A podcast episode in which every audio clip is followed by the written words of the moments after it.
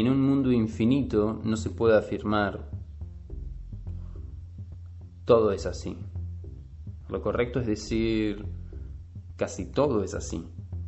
Si un 99% considerado negativo, no se, puede excluir la positividad del 1%.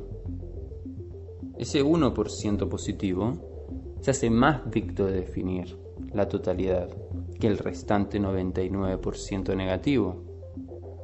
Esa pequeña positividad redime a la gran negatividad.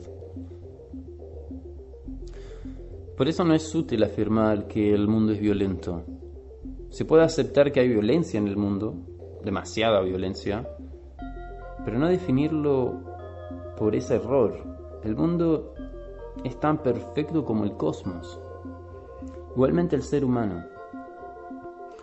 No es conveniente afirmar que está enfermo.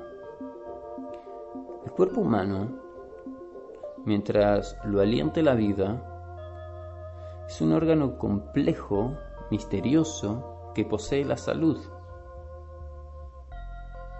Estar vivo es estar sano, física y mentalmente. Podemos tener enfermedades, actitudes psicóticas, pero, muy, pero por muy graves que sean, no nos convierten en un enfermo o en un loco no definen nuestro ser, sino nuestro estado presente. El espíritu humano infinito no soporta etiquetas. El tarólogo más que mostrarles muchos defectos debe tratar de captar las cualidades del consultante, que aunque sean pocas le ayudarán más a ser quien es en verdad.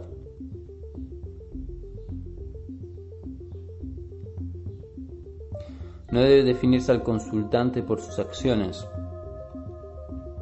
sino definir las acciones que el consultante hizo. No es un tonto, sino hizo tonterías. No es un ladrón, sino se apoderó de lo, de lo ajeno. Si se define al consultante por sus acciones, se le separa de la realidad.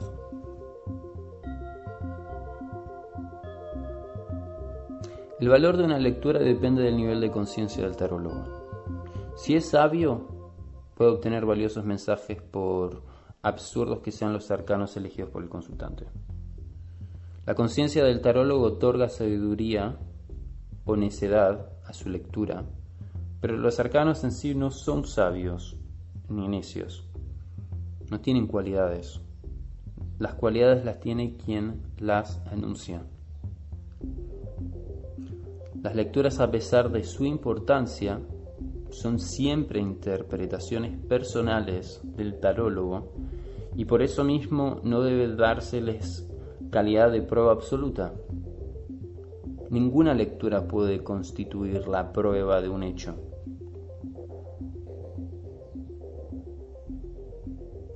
La exactitud y la precisión en una realidad de constante cambio son dos obstáculos a la comprensión.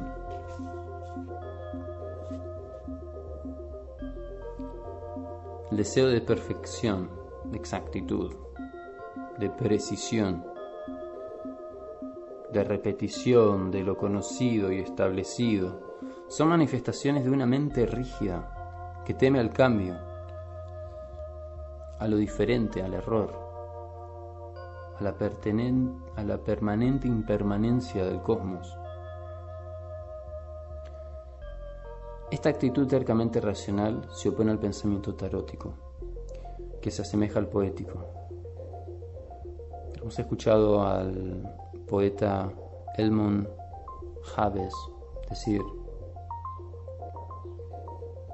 Ser es interrogar en el laberinto de una pregunta que no contiene ninguna respuesta.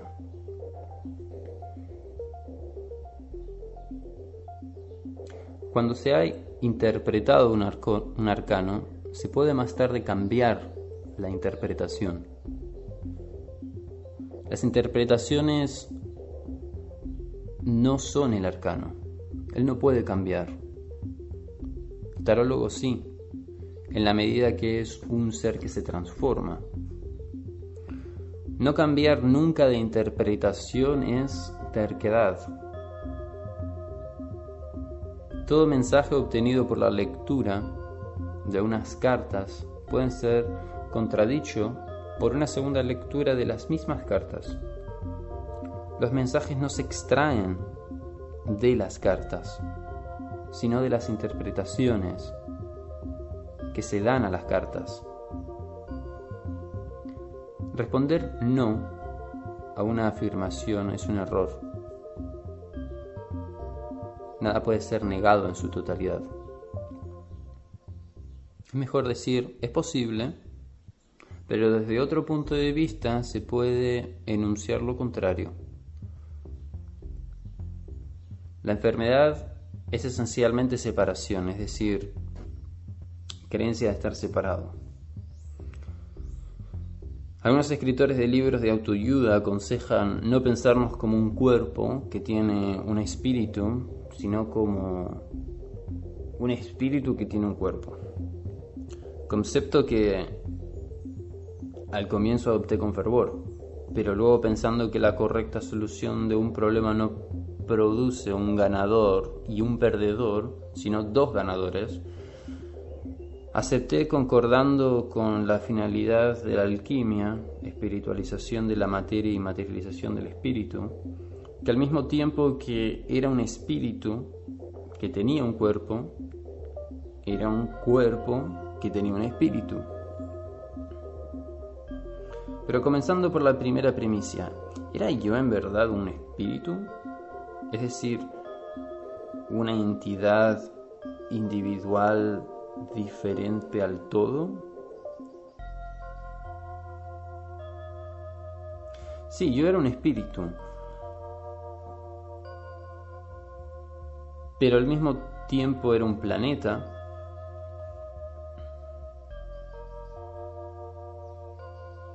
Una galaxia.